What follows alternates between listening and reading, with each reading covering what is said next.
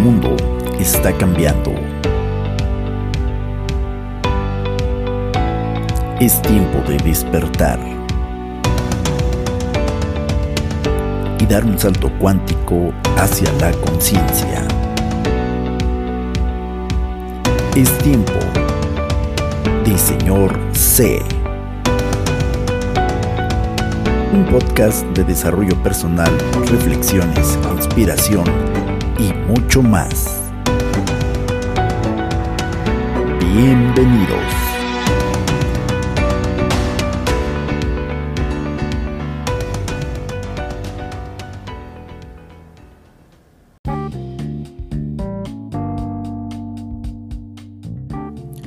La verdad es que me volví loco con terribles y largos periodos de cordura.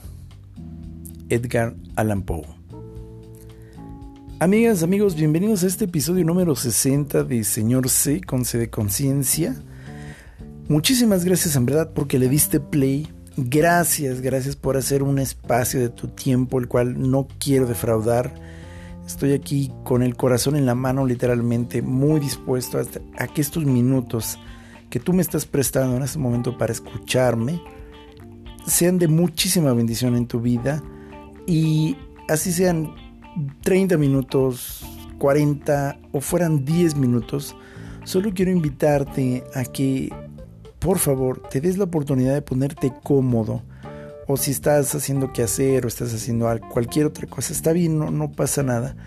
Pero quiero invitarte a que disfrutes conmigo este episodio número 60 del podcast de Señor C. Muchísimas gracias por tener la paciencia. Yo sé que varios de ustedes eh, me han escrito eh, personalmente para decirme qué onda, qué ha pasado con el podcast, por qué, no has grabado, ¿Qué, qué ha sucedido últimamente. Te vemos muy desconectados, ya no va a haber podcast, ¿qué pasa? No, sí va a haber podcast, sí sigue habiendo. Lo que pasa es que he tenido una de aprendizajes en estos últimos meses que, que no tienen idea. O sea, podría hacer muchos podcasts nada más del aprendizaje que estoy teniendo. Pero hoy escogí este título que ustedes ya están viendo, que es Tienes que estar loco. Para este capítulo 60 que se acomodó sincrónicamente, el número 60 para mí representa un número particular porque es un número par y es el número que representa el inicio de un ciclo, ¿no? Entonces, este episodio quiere hacerte un recordatorio una invitación sobre todo a que por favor, a por favor, por favor, te des la oportunidad de, de recordar algo que seguramente en lo profundo de tu ser sabes, pero que a veces pues la rutina, el paso, todo lo que vivimos, los problemas, las tensiones, nos hacen olvidarlo. El pasado fin de semana estuve de viaje con mi amada hija en la hermosa República de las Tortas Ahogadas, es decir, Guadalajara, Jalisco, aquí en México. Hicimos un viaje maravilloso donde nos encontramos con amigos eh, muy especiales a los que yo quiero muchísimo, una gran amiga a la que respeto muchísimo, quiero muchísimo.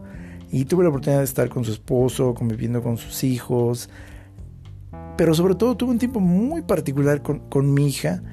Esta es creo que la décima o la onceava ocasión que yo viajo a Guadalajara. Y quiero que sepan que nunca me había dado el chance de conocer la historia real de Guadalajara, ¿no?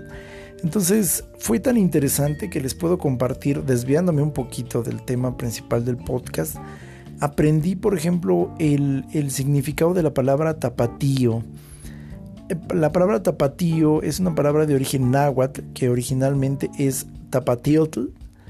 Y tapatiotl es una palabra que se utilizaba en las finanzas eh, de, los primeros pobladores en ese entonces. Y tapatiotl significa el valor de tres cosas. Como ustedes saben, antes de la llegada de los españoles, el dinero como tal no existía pero se utilizaba mucho en México los sistemas de trueque. En este sentido, en Guadalajara específicamente, como en otras regiones del país, se utilizaba el concepto de, del trueque como moneda de cambio. Así que yo podía traer a lo mejor un objeto grande o un animal grande, podía traer por ejemplo a lo mejor un borrego, podía traer a lo mejor una vaca, podía traer un objeto grande, el cual mm, representaba un, solo valor, pero a lo mejor la otra persona no me podía pagar con una vaca o no me podía pagar con un borreguito, pero sí podía pagarme con tres cosas que juntas valían exactamente lo mismo o equivalente a ese solo objeto. Entonces, esta, esta cuestión de tres objetos que valían lo mismo o igual que otro objeto u otro animal, se conocía como un tapatiotl, precisamente el valor de tres cosas. Entonces la palabra tapatío significa justo eso, el valor de tres cosas. Así que si yo quería comprar una vaca, pues a lo mejor yo podía dar un kilo de cacao, un kilo de, no sé, de, semillas de amaranto y a lo mejor nueces. Eh, el valor de esas tres cosas juntas justo hacían un tapatiotl. Y bueno, eh, en Guadalajara particularmente esta forma de comercio se hizo muy, pero muy, muy conocida y se manejaba mucho el concepto del tapatiotl. Y de ahí, bueno, pues los españoles, eh, pues en sus problemas que tenían para pronunciar siempre el náhuatl, decidieron decir que era un tapatío. Así que el tapatío empezó a utilizarse como una especie de gentilicio de las personas que vivían particularmente en la región de Nueva Galicia, que Nueva Galicia era el nombre que originalmente tenía la ciudad de Guadalajara en tiempos de la conquista española. Entonces, eh, este término tan común para hacer negocios que utilizaban los habitantes de Nueva Galicia, los antiguos pobladores, los, indígenas, pues se quedó muy en la mente de los conquistadores españoles y entonces decían estos, estos indígenas y su tapatiotl, esos sus tapatíos, sus tapatíos, su tapatío. Entonces se quedó, se, se, convirtió de ser una moneda de cambio en un gentilicio y así nace la expresión tapatío. Bueno, otra cosa que también aprendí y que les comparto, por ejemplo, por fin supe el origen de la palabra tequila. Tequila es una palabra eh, que nace precisamente en la región de Jalisco, ya cuando la ciudad ya estaba fundada, cuando ya habían empezado los movimientos de independencia pero tiene su origen también en, el náhuatl. Y tequila viene de dos palabras que es tequetl, que es oficio en el antiguo náhuatl, y tlán, tierra. Entonces tequila viene de la unión de tequetl, tlán, es decir, la tierra de los oficios. Y Jalisco o Guadalajara era conocida precisamente como una ciudad de muchos oficios, una tierra de muchos oficios, y particularmente esta, esta cuestión tiene que ver con el famoso la bebida. Sí, curiosamente el tequila, la bebida, poco tiene que ver con el origen real etimológico de la tierra. Lo que pasa es que en algún momento se habla de una leyenda o que bueno, casi casi rosa ya en un evento histórico, de que en algún momento los, antiguos pobladores eh, se encontraron en medio de una tormenta, un rayo cae sobre eh, la raíz de un maguey y entonces eh, debido a sus propiedades de, alcohol se mantiene encendido durante un momento la raíz de esta planta eso le llamó mucho la atención a, ese pequeño grupo de, pobladores y se acercaron para ver por qué eh, el rayo que le había caído a esa planta no la había consumido, sino inclusive se mantenía ardiendo, conservando la, esencia de, pues de, la penca del maguey, ¿no? Entonces resulta que cuando se acercan más se dan cuenta que está saliendo un líquido, una especie de agua del, del, maguey, del ágave, y entonces a ellos les llama la atención porque al principio creen que es agua. Entonces eh, les llama mucho la atención porque dicen cómo es posible que haya que se haya creado fuego y agua de la misma planta. Entonces alguno de ellos toma con su mano del líquido que está saliendo, que creen que es agua, lo toman y se dan cuenta que es un agua que arde, pero después se dan cuenta que pues el sabor es, es, muy rico, es como un agua amaderada, le, llamaban al principio y después cuando, cuando repiten ellos el experimento, ahora cortando otro, otra planta de ágave que estaba ahí cercana, se dan cuenta que efectivamente sale ese líquido sin necesidad de un rayo. Así que se dan a la tarea de, beberlo y se dan cuenta pues, que tiene propiedades este, alcohólicas. ¿no? Y, esta labor después da origen ya a procesos más refinados del manejo industrial de la bebida o el líquido que vendría a convertirse en el tequila, ya como tal la bebida. Pero este, este oficio precisamente de trabajar la bebida fue, fue un trabajo conjunto de españoles y los, y los pobladores eh, eh, mexicanos naturales.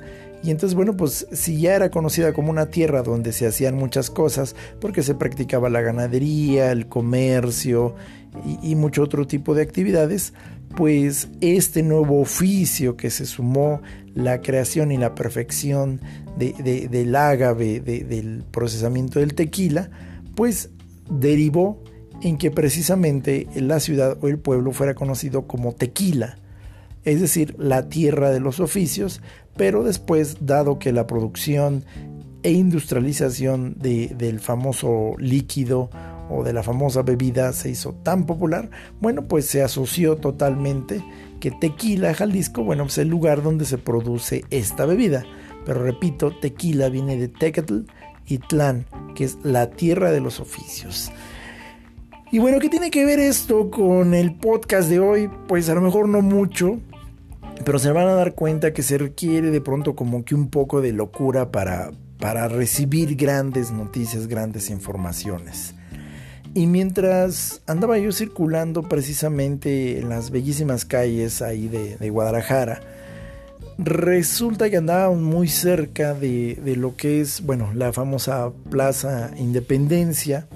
Y andábamos ahí caminando mi hija y yo y pasamos cerca del famoso Museo Cabañas, que bueno, pues antes era conocido como el famoso Hospicio Cabañas, y entonces empezamos a caminar por las calles de ahí, y en algún momento de este caminar resulta que pues algo llamó mucho mi atención, y es que fíjense que un momento en el que en una calle eh, pues vimos a bastantes indigentes, la verdad es que sí me llamó mucho la atención eso, verlo en Guadalajara este, este año, esta visita. Sí me parece que hay un incremento de muchos indigentes a diferencia de lo que había visto en otros años. Y este fenómeno se entiende y me explicó uno de mis amigos a raíz de los famosos eventos de migración, de las caravanas de migrantes que se presentaron hace un par de años y, también, bueno, pues que esta situación de la, de la pandemia pues ha traído mucho desempleo y ha arrojado más gente a las calles, ¿no? El punto es que andábamos por estas calles y mi hija y yo de pronto vimos, pasamos por una calle muy transitada, donde vimos que había bastantes indigentes, pero nos llamó la atención ver uno en particular que estaba arriba como de una pequeña base. La verdad pues sí se veía bastante desalineado, así pues ya saben, sucio, se de su cara, su cabello se ve maltratado, su, rostro se llega a ver quemado por la exposición al sol y todo esto.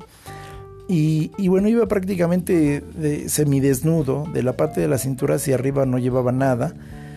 Y, y sin embargo, bueno, sonreía, ¿no? Y entonces llevaba unas borlas, él llevaba unas borlas así, una roja y una, y una blanca. Y en la parte de abajo, pues traía como adaptado papel sobre, sobre una especie como de short así ya bastante, pues bastante golpeado, bastante gastado, la verdad es que sí, ya se ve que, que esa ropa pues ya lleva con él bastante tiempo. Y, prácticamente pues iba como en falda, ¿no? Llevaba unos, unos, este, unos tenis blancos bastante gastados. Pero bueno, él, él, él, él empezaba a actuar como si fuera una porrista mujer, ¿no? Y hacía movimientos así como que estaba haciendo porras y quién sabe qué decía él. Y él solito se reía con él mismo y tú veías cómo levantaba las piernas y, hacía como pasos de una porrista. Y entonces yo cuando lo vi dije, órale. Y, sí le dije a mi hija, le dije, órale. Mm, pues está, está un poco malito de, su cabeza el, el, hombre. La verdad, no, nunca había visto a un indigente em, pues sentirse una porrista. Y él se reía y se reía y se reía hacia sus pasitos, ¿no? Entonces mi hija, que repito es una gran maestra espiritual en mi vida, pues lo volteó a ver también, eh, no con lástima, lo vio pues con mucho amor y de pronto me dice, mm, pues no está loco, simplemente está muy feliz y pues la gente no comprende su felicidad. Y me quedé en un silencio de unos instantes porque escuché lo que dijo mi hija, volteé a ver al, al sujeto y dije, wow. Entonces me reí y le digo a mi hija, Ay, es una, sí, es una perspectiva también muy interesante. No está loco, está felizmente incomprendido. Y me dijo mi hija, sí, efectivamente, así es. Lo que pasa es que la gente que está alrededor de él no ve la misma felicidad que él está viendo. Y, por eso la gente a su alrededor está más triste, con cara de enojo, que él, que se supone que está loco.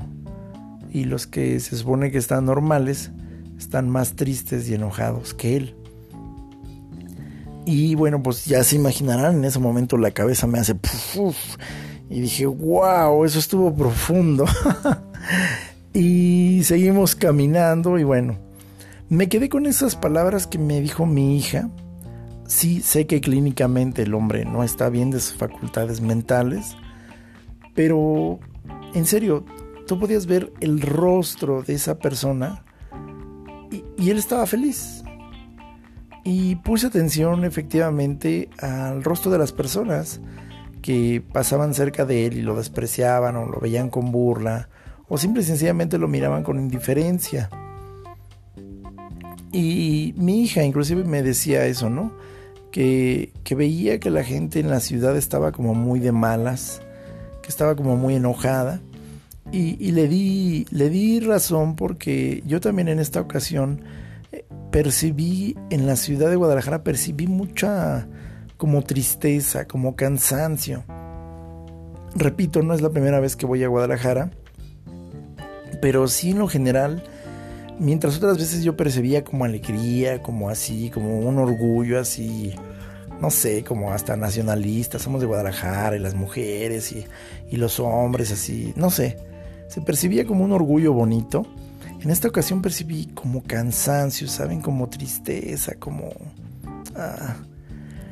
Y, y tenía razón hija, la verdad es que vimos a mucha gente que sí se veía con su rostro muy adusto, muy serio.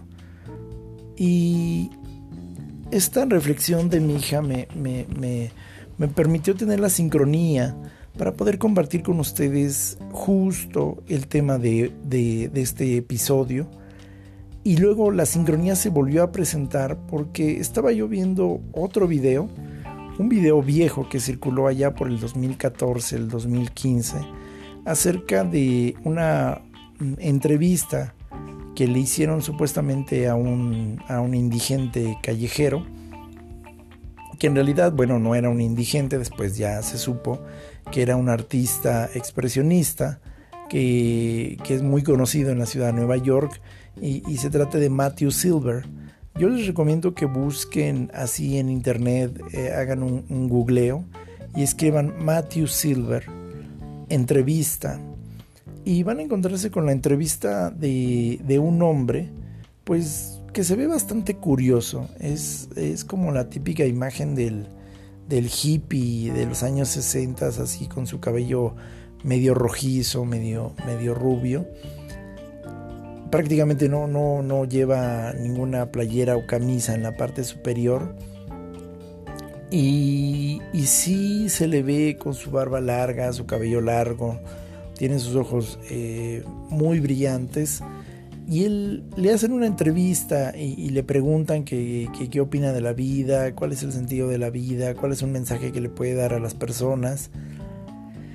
Y la verdad es que Matthew Silver, en el 2014, durante esa pequeña entrevista que le hacen, pues tiene una forma de expresarse que no es muy educada o no es muy protocolaria mm, ordenada. Porque ya el simple hecho de que estuviera así mostrando su torso completo, pues es, es como llama la atención, ¿no? Pero tú ves su rostro y hasta sus ojos parecen así como, pues como, como desvariándose. Como que él está físicamente aquí, pero su cabeza está en otro lado. Y, sin embargo da unas respuestas maravillosas cuando le preguntan qué, qué consejo le daría a, las generaciones jóvenes. Y él responde pues que amen, que, que vivan el presente, que estén aquí. Y luego hay, hay, una parte muy interesante de esta entrevista que le hacen cuando le preguntan cuál es su, su recuerdo más memorable que tiene. Y esto me, impacta porque Matthew Silver responde, se queda pensando y de pronto dice, este, este, este es el mejor momento de mi vida, justo el que estoy viviendo ahorita, este es el mejor recuerdo que tengo porque estoy platicando contigo, porque estamos en esta entrevista, porque estamos aquí, porque estamos presentes, porque la gente está presente, porque yo estoy vivo. ¡Wow! Después, cuando tú te pones a investigar más acerca de Matthew Silver, pues efectivamente Matthew es un, es un artista que en otro de sus videos él, señala que, que nunca, nunca se pudo adaptar a la idea de ser un, estudiante que nada más estuviera sentado eh, escuchando y recibiendo instrucciones. en una de sus entrevistas inclusive menciona que entró como en un shock y dijo, yo no puedo estar callado y sentado, yo necesito estar haciendo algo, porque eso de estar sentado nada más recibiendo instrucciones y no hables, no pienses, no digas, me, me, choqueó. Entonces él decidió que quería eh, ser artista y dijo que cuando fuera grande él quería poder enseñarle a la gente cómo reírse, cómo cantar, cómo aprender y divertirse al mismo tiempo y fue por eso que se dedicó al arte y muy particularmente al arte expresionista. Él forma parte hoy de una comunidad que, de hecho se generó en torno a él en, Nueva York. Y, hay un grupo de artistas, un colectivo expresionista también, que han hecho diferentes proyectos con él. Ustedes lo pueden buscar también en Facebook eh, como Matthews, Matthew Silver y bueno, es un... Ah, bueno, hay, que decirlo, actualmente ya se cortó el cabello, ya se cortó la barba, ya se ve un mm, poco más civilizado, pero sigue siendo igual de loco. Entonces tiene, tiene muchísimas entrevistas, cortometrajes, donde él opina acerca de muchas cuestiones de la vida. Y me quedé pensando justo en eso, me quedé pensando en, en el enorme trabajo que hacemos los seres humanos cuando tratamos de ser extremadamente normales. Justo, justo una de las razones por las cuales también he recibido críticas de mis últimos podcasts es acerca de algunas personas que me dicen que por qué estoy hablando de la pandemia, que, a poco soy conspiranoico, que a poco soy antivacunas, que si acaso soy negacionista. Y, y mi respuesta, la verdad, a este punto es decirles, sí, sí soy un negacionista, pero no un negacionista de la verdad. Soy un negacionista de esta versión de la verdad que nos están presentando. En este episodio no tengo la intención de debatir acerca de este tema, pero sí quiero comentarle a aquellas personas que, que estén prestándome en este momento su tiempo y sus oídos, lo que ya he dicho en otros episodios, estamos siendo parte de uno de los mayores experimentos de ingeniería social que se hayan visto en los últimos años. Y no es de extrañar que a la par de un gran movimiento de conciencia, donde millones de personas han despertado, están despertando y van a seguir despertando, dándose cuenta de que la vida no era ese consumismo, que la vida no era esa serie de cosas y pautas que durante muchos años se nos dijo que tenían que ser o que teníamos que hacer para ser felices, para sentirnos felices, claro, eh, un viejo sistema, un viejo sistema de creencias va a buscar mantenerse, sobre todo cuando este viejo sistema le aporta ganancias económicas o, de poder o de influencia social a grupos de personas. Es de esperarse que este sistema busque mantenerse y aquellos que han seguido mis podcasts y los de otras personas que también están coadyuvando a este eh, megáfono de despertar de la conciencia, pues sabrán que es eso, que, que, lo opuesto al amor, a la luz, al despertar, pues es justo el miedo, es justo la ignorancia, es justo el silencio. La, la mente despierta opina, la, la mente despierta abre este chakra de la voz y dice, esto es lo que está sucediendo. No lo dice de manera grosera, no lo dice de manera hiriente, pero sí de una forma asertiva. Y la verdad es esta.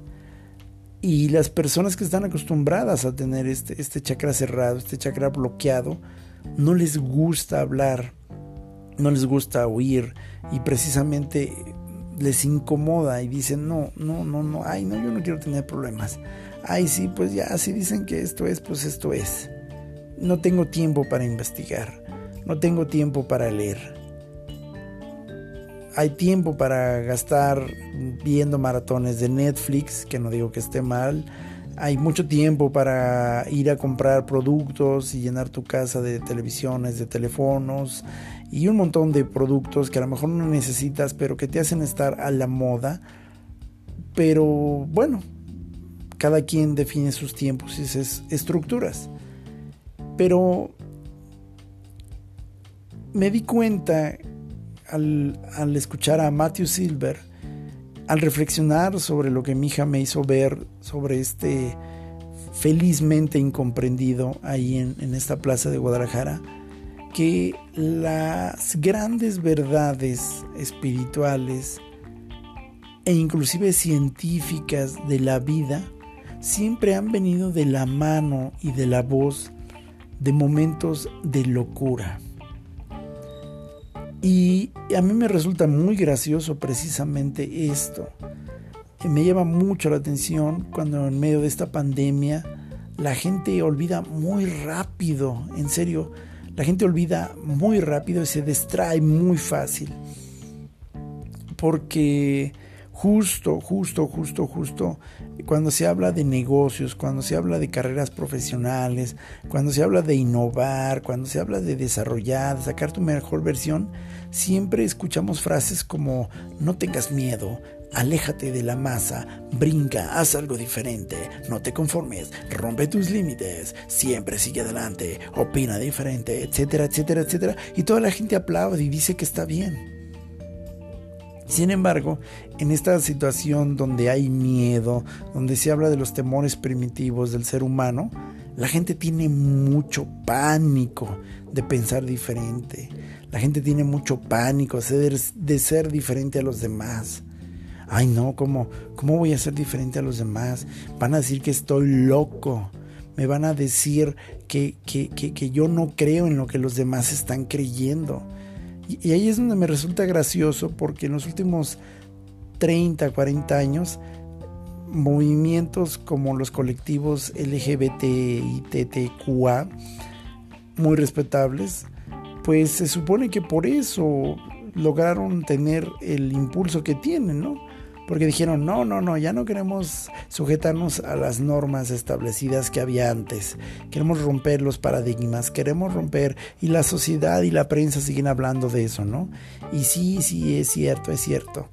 Pero qué curioso que cuando se trata de intereses de farmacéuticas o de poderosos imperios de empresas, la gente dice que no, que no está bien pensar diferente, que hay que pensar como dicen los demás, que lo que nos digan los medios masivos de comunicación es fiable, es real y es absoluto. Entonces recordé con, con, lo que me dijo mi hija, con lo que vi con este indigente y con las palabras de Matthew Silver, que se requiere un punto de locura para poder llegar a un cambio. He estado leyendo un libro maravilloso que les recomiendo que se llama Deja de ser tú del doctor Joe Dispensa y tiene una frase que a mí me impactó y que yo la comparto con ustedes. Y esta frase es cambiar. Cambiar es atreverse a pensar diferente, a pesar de los sentimientos actuales. Cambiar es atreverse a pensar diferente sobre el futuro a pesar de los sentimientos actuales. Y entonces recordé una vez más, me permití recordar el grado de locura que es requerido en este sistema para poder cambiar las cosas en tu vida. Toda la gente que ha inventado algo a nivel tecnológico, a nivel de ingeniería, a nivel de matemáticas, de ciencia, de medicina, desde luego a nivel espiritual, siempre ha sido considerada loca. Esto es gracioso, en verdad. Me, llama la atención eh, que apenas en México hace poco se estaba celebrando con bombo y platillo los no sé cuántos años de la rebelión indígena y se aplaudía que los indígenas se rebelaron y entonces dieron inicio a movimientos democráticos y gracias a la rebelión de los indígenas, por fin México hoy es el México moderno, bla, bla, bla. Pero cuando recuerdas que en los últimos 30 años cualquier movimiento disidente de indígenas en Guerrero, Chiapas o Oaxaca o cualquier otra parte del país es aplastado de inmediato cuando protesta en contra de un gobierno, de los intereses de una empresa nacional o extranjera, dices, güey, cuánta hipocresía. Estamos celebrando la rebelión indígena de hace 100 o 200 años y la actual que está sucediendo en apenas 30 años se reprime.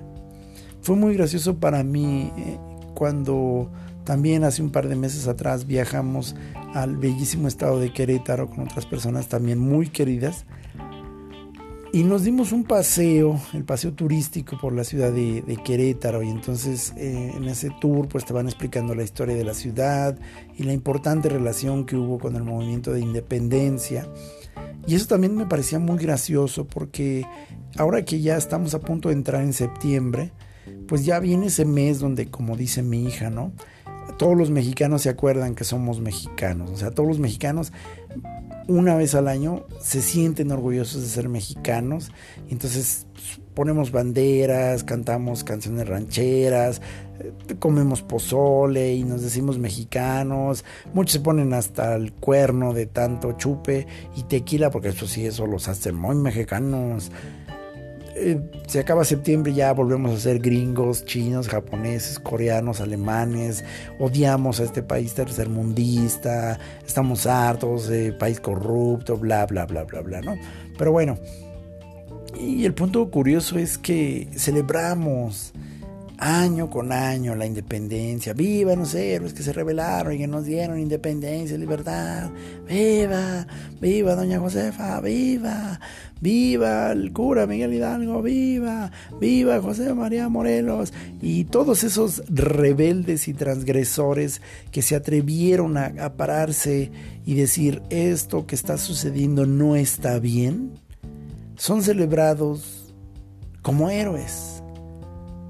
Pero, ¿qué pasa cuando te das cuenta en los últimos años, simplemente el año pasado y este que está corriendo, cuando un grupo de personas se levantan y dicen, lo que está pasando no está bien, por favor, eh, dense cuenta, seamos libres, seamos independientes de esta mafia, inmediatamente son atacados, son perseguidos, negacionistas, conspiracionistas, antivacunas, cualquier otro estado de la República, en este país y en todos los países, donde una voz se levanta para decir, este gobierno no está haciendo bien las cosas, o esta empresa está contaminando nuestros ríos, esta empresa está talando nuestros bosques, esta empresa está echando a perder el ecoambiente, ¿qué es lo primero que se dice en todos lados, en la prensa sobre todo? Extremistas, radicales, ultraderecha atentan contra la democracia, atentan contra el orden. Qué hipocresía, qué hipocresía. Y eso es un grado de locura que la gente ve normal, que aplaude. Es muy curioso la locura de la locura, porque todos los hombres y mujeres que han traído cambios importantes a este mundo en su momento han sido considerados locos. Así que todos aquellos que están formando parte de un movimiento de conciencia, no es extraño que están siendo perseguidos, que están siendo considerados locos. ¿Cómo se atreve ese nazareno, escuinclito, chamaco, baboso, si nosotros lo conocimos ya su papá? ¿Qué? Su papá es que era un carpintero, ¿no? Ay, ay, ay. Muebles y sillas y... ¿Qué? ¿Qué? ¿Qué? Ay, ay, sí, ay, sí, ay, sí. Ahora resulta que es el Hijo de Dios. Ahora resulta que Él va a salvar al mundo de sus pecados. Ah, está loco. No, pero escucha, escucha, supiste que sanó enfermos. Supiste que se echó fuera demonios. Supiste que está multiplicando el alimento, que camina sobre el agua. Mm, pues, pues, pues, pues, es peligroso, porque eso no está bien. Una persona que, respeta la democracia, que respeta los derechos, eh, mm, una persona normal no hace eso. Y sin embargo, gracias a ese loco, el mundo tuvo un cambio espiritual impresionante. Oye, pero es que no me digas a mí cómo es posible que la gente está operando y no se lava las manos. La gente cuando opere tiene que lavarse las manos, porque de lo contrario, si no se lava las manos, el nivel de infecciones el nivel de infecciones aumenta. ¿Cómo, cómo se atreve a decir eso, doctor? ¿Qué le pasa? ¿Cómo es posible que diga que, que, si no nos lavamos eh, las manos, entonces se aumentan las enfermedades? Pues sí, yo les digo que antes de que antes de operar, antes de tener una intervención con los pacientes, tienen tienen, tienen que lavarse las manos, porque lavarse con agua y con jabón va a evitar reducir considerablemente el número de infecciones cuando los doctores atendemos pacientes. ¿Y qué creen? Este doctor, el doctor Ignaz Semmelweis, fue un doctor que fue enviado al manicomio por el conjunto de expertos, sabios y doctores de su época, que literalmente lo metieron al manicomio por decir que había que lavarse las manos con agua y con jabón antes de hacer operaciones. ¿Qué tal? Esto sucedió a finales del siglo XIX y bueno, el doctor Joseph Lister, como es mejor conocido, repito, fue un, un doctor que fue considerado loco por el grupo de expertos acorde un estudio. ¿Le suenan conocidas estas palabras? Bueno, pues así la prensa también de su tiempo señaló de loco a este doctor y después con el paso del tiempo se comprobó que sus palabras eran reales. Otro grupo de médicos también hicieron caso de manera más discreta a lo que este hombre decía y se dieron cuenta que sí, que si se lavaban las manos antes de intervenir quirúrgicamente a un paciente, las infecciones y el riesgo de muerte disminuía hasta en más del 70%. Hoy en día, bueno, pues hoy hasta ya jabones especiales para, para operaciones quirúrgicas en los hospitales. Aquellas personas que, que, se dedican a esto sabrán que no estoy mintiendo. El uso de cobrebocas durante operaciones quirúrgicas se implementó también porque se descubrió que, que la saliva podía ser un, transmisor de ciertas infecciones eh, al estar operando con tejidos abiertos directamente de pacientes. El uso de guantes, el uso de gorras, inclusive de uso de zapatos especiales para, para los doctores, para los enfermeros.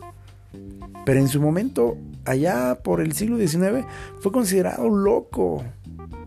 Hoy, gracias a ese loco que injustamente fue enviado a un manicomio por levantarse contra el grupo de expertos, estudios de su época, pues hoy la medicina fue cambiada totalmente. ¿Y cómo olvidar al famosísimo Henry Ford, que tuvo una visión de que era posible que no solamente los monociclos y las bicicletas o los caballos o los barcos fueran el único medio de transporte que tuviera el ser humano. Henry Ford tuvo un sueño y dijo, podemos hacer que en base de un motor y una carrocería exista un medio de transporte. Y en su momento los expertos, estudios de su tiempo también decían lo mismo. ¿Quién quiere un carro si tenemos caballos? Esto es historia real, como dice Chumel. Esto es historia real. Está en los registros de la historia que los empresarios, los ganaderos, los creadores de caballos de ese momento, se burlaban de Henry Ford cuando empezaba a crear su primera fábrica de producción industrial de autos. ¿Para qué queremos carros si tenemos caballos? Henry Ford fue catalogado como loco. ¿Qué, qué es eso?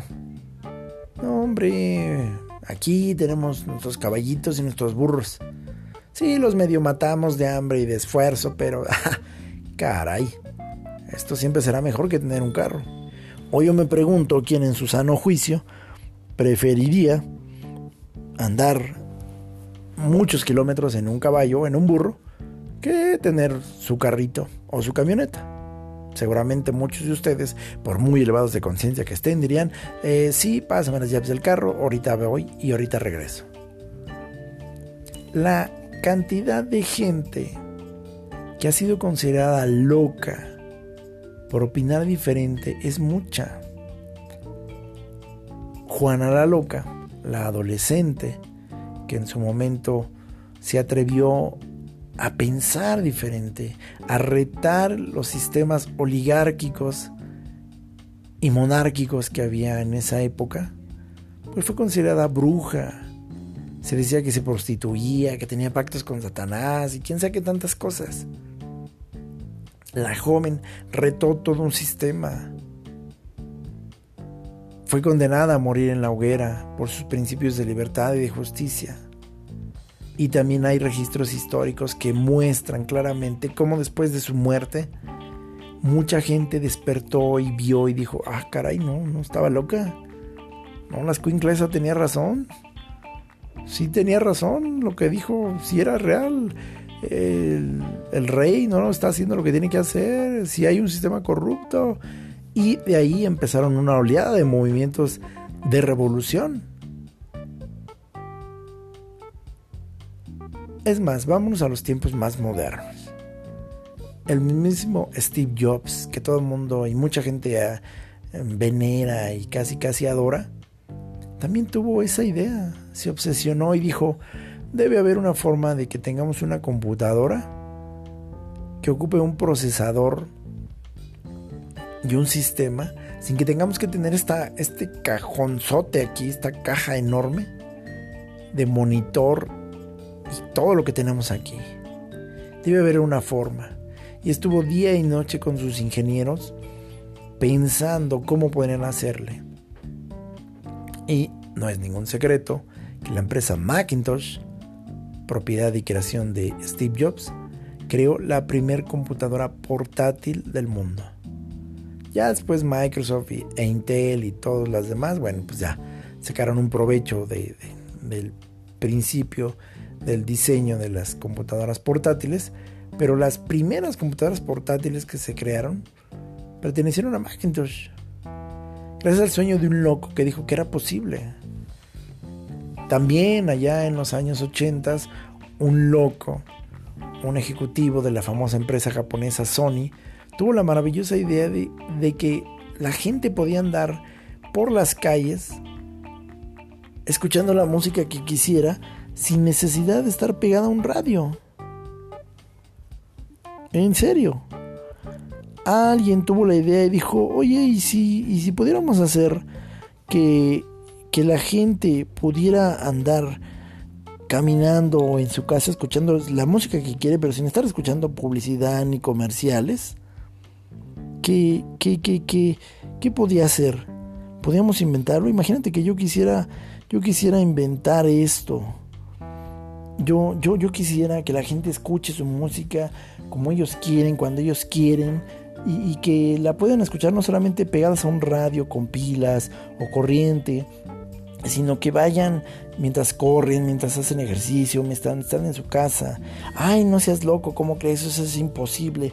Bueno, y entonces en 1979, Akio Morita y Koso Oshon son unos japoneses que bajo el sello de la firma japonesa Sony crean el aparato llamado Walkman o el hombre que camina, ¿no? que es un aparato muy maravilloso. Hoy ya pues, las generaciones modernas dicen, eh, no tiene nada de especial, pero en su momento fue revolucionario. Varios de nosotros que pertenecemos a la generación X nos tocó ver ese maravilloso invento, ¿se acuerdan?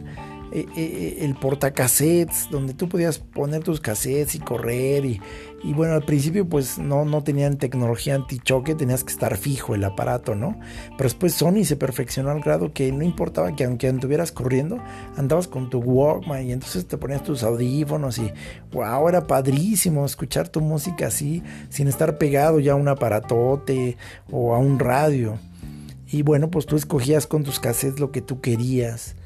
Y entonces esa idea se hizo masiva y se vendieron millones, millones de aparatos Walkman o reproductores de cassette a nivel mundial. Steve Jobs, un loco que vendría muchos años después, toma la misma idea del Walkman y ahora dice, ¿te imaginas que sea posible que pudiéramos meter en un aparatito la música sin necesidad de, un aparatote como fue en su momento el cassette y que la gente pudiera meter cientos de archivos ahora, ya no solo 60 o 90 minutos de una cinta, pero cientos de archivos en formato MP3 que la gente pueda escuchar. Y bueno, pues ahí es como surge eh, eh, el iPod. Y así, todos los grandes locos han cambiado al mundo y lo trastornan. Se necesita un grado de locura. En verdad tienes que estar loco de pronto para empezar a hacer cosas. Algunos de los peores consejos que me han dado en la vida han sido muy relacionados con la cordura, mis queridos amigos. Muchos años de mi vida, y no me quejo, así tenía que ser, pero en mi primera juventud, muchos de los consejos que mucha gente me dio que sé que lo hizo bien intencionada, tenían mucho que ver con la cordura, con el portarse bien, con el hacer las cosas bien. Y resulta que eso solo me llevó a abrazar la Matrix, el sistema, donde yo me convertí en una pieza de una rondana que repetía lo que otros estaban repitiendo. Y quiero decirles que algunos de los mejores consejos que me han dado y que me han permitido descubrir muchas cosas de esta vida son aquellos que me han permitido romper mi cordura, mi límite. Recuerdo perfectamente a compañera galáctica Dalia López cuando ella me dijo justo eso, porque no me daba la oportunidad de, ser más loco. Y me miró a los ojos y me dijo, es que tú, tú eres bien loco, pero te reprimes un montón. Aprendiste que tienes que controlarte porque si no eso está mal. Y recuerdo mucho una ocasión en la que ella, ella estaba, estaba en mi casa y nos pusimos a bailar y, y me dice, baila. Y pues sí, yo me sentía muy raro, porque la verdad yo me sentía raro, así bailando así de la nada. Y de pronto se enoja y me dice, ay no, ya, ya, ya, olvídalo, no, no, vamos a apagar esta música, bueno, estás bailando. Y le dije, no, sí estoy bailando. Y me dice, no estás bailando, te estás moviendo nada más, baila, disfrútalo. Recuerdo que me, sacudió sus palabras y, y después dije, bueno, órale. Y le pedí que pusiera el blues de la cabaña de los Doors Cerré mis ojos y dejé de pensar en ella y empecé a bailar, empecé a disfrutarlo. No, no, no, fue, una experiencia maravillosa. Al punto al que quiero llegar ya para concluir este podcast es, ¿hace cuánto que no haces algo loco? ¿Hace cuánto que, que sigues, que sigues teniendo miedo de verte diferente a los demás. ¿Hace cuánto que, que, no dices en una junta de negocios o de familia, no estoy de acuerdo? No, no, yo no estoy de acuerdo. No, esto no está bien. ¿Hace cuánto que, que, no te das la oportunidad de tener un sexo así furtivo de repente con tu pareja? Así, así sin velas, sin vino, simplemente te la encuentras en la cocina o te la encuentras en el baño o vienes regresando de la chama o de la comida y se ponen como pinches conejos a tener sexo ahí en medio de la locura, en un baño de plaza comercial o, ahí en la sala de la casa, sobre la mesa, sobre... no sé. ¿Hace cuánto que, que no haces algo loco como ponerte a bailar tú solito? Ahí, hacer tus mejores pasos como cuando eras niño, adolescente. ¿Te acuerdas cuando invitabas a Michael Jackson y hacías el pasito para atrás? ¿Por qué, ¿Por qué te tienes que esperar a estar borracho o bajo la influencia de la cannabis o de una ayahuasca para liberarte y, y sentir que has vuelto? ¿Por qué no lo haces en tu casa ahí? ¿Por qué no agarras a tu hijo, a tu hija y te pones a bailar con él? Y te vuelves un niño y te tiras en un charco de agua y te embarras de lodo. ¿Por qué, ¿Por qué no hacemos ese tipo de locuras? ¿Por qué no tenemos el valor de decir, sabes qué, yo no estoy de acuerdo con esto, lo respeto muchísimo, pero la verdad, la verdad, la verdad, la verdad, esto no es ciencia, esto no es medicina, lo que estás diciendo. Ay, no me van a despedir, ay, me van a correr, ay, me van a prohibir, ay, pues, bueno. De pronto vivimos tan atados a la cordura, esa cordura que consume años de nuestra vida, esa cordura que consume minutos valiosos de nuestra existencia. Y un día acabamos todos, esos sí, trajeados, bien vestidos, con mucho dinero, sentados ahí en el lugar diciendo, ay, me hubiera divertido más, hubiera hecho cosas más locas, me hubiera dado la oportunidad de sentir más. En serio, la verdad es que tienes que estar loco de pronto para vivir más la vida y hacer otras cosas diferentes. No, es que a lo mejor pues ahorita van a decir, ¿qué va a decir la gente? pues la neta, la gente siempre está diciendo algo. Te lo dice alguien que durante mucho tiempo vivió con el miedo de qué iba a decir la gente. Y hasta hace poco también fue una gran lección que tuve que tener en estos meses. Queriendo agradar a una persona, estaba yo dejando de ser yo mismo por agradarle. Porque ¿qué iba a decir? Porque esta persona esperaba cierta imagen de mí y no seas así, no digas así, deberías de ser así, piensa así, mira que ya tienes esta edad, ya no te comportes como un joven, ya eres un señor, ya eres una persona grande. Güey, o sea, prácticamente me estaba diciendo, deja de ser tú, sé como yo. Güey, pero yo no soy tú, yo soy yo. No soy ningún pendejo, no soy ningún estúpido, no voy a hacer cosas que dañen a nadie. Pero ¿por qué estaba yo renunciando a mi locura? Si justo mi locura me permitió acercarme a un gran despertar de conciencia, para empezar a ver mi sombra, abrazarla. Mientras estuve cuerdo la negaba, la reprimía, no sabía cómo administrarla. Hoy gracias a esta locura, a este despertar de la conciencia, puedo ver a Dios en toda la gente. A lo menos lo veo cada vez más. Puede escuchar a alguien opinar de algo diferente y no querer convencerlo a fuerza de que tiene que pensar como yo. Todo eso sí lo hice cuando yo era muy cuerdo. Hoy, gracias a esta locura, puedo escucharte, aunque no esté de acuerdo, aunque no crea lo mismo que tú, puedo sentarme contigo y decir, a ver, cuéntame. Ah, ok. Órale, qué interesante. Y a lo mejor hasta puedo expandir mi, mi, rango de, de ideas, de conocimiento. En otras a lo mejor te voy a decir, no, pues la neta no, no, le entro, no, no me late. Pero ha sido interesante escucharte. En serio, este sistema busca que la gente sea más que cuerda, a veces sea sumisa. ¿Hasta qué momento la cordura es algo insano, es algo enfermo? Y hasta qué punto a veces créeme la locura puede ser más sana que mucha cordura.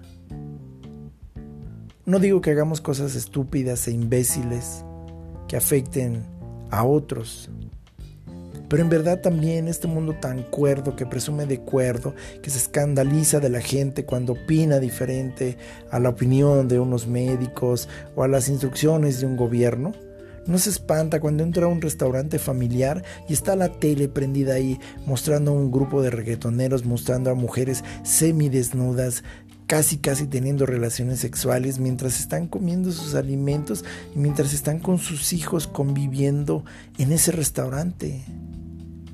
Güey, eso es más enfermo, la neta, que te levantes y digas, estas no son vacunas, son paliativos.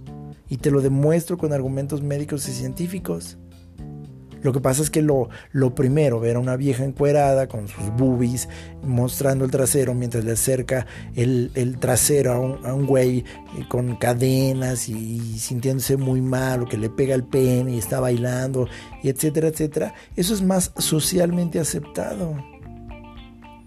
Pero que algo sea socialmente aceptado no significa que es mejor o que es bueno. En serio, este recordatorio es sencillo. Tienes que estar loco para mantenerte despierto. Sabes que estás volviendo a dormir cuando abrazas demasiada cordura. Cucu, mantente despierto.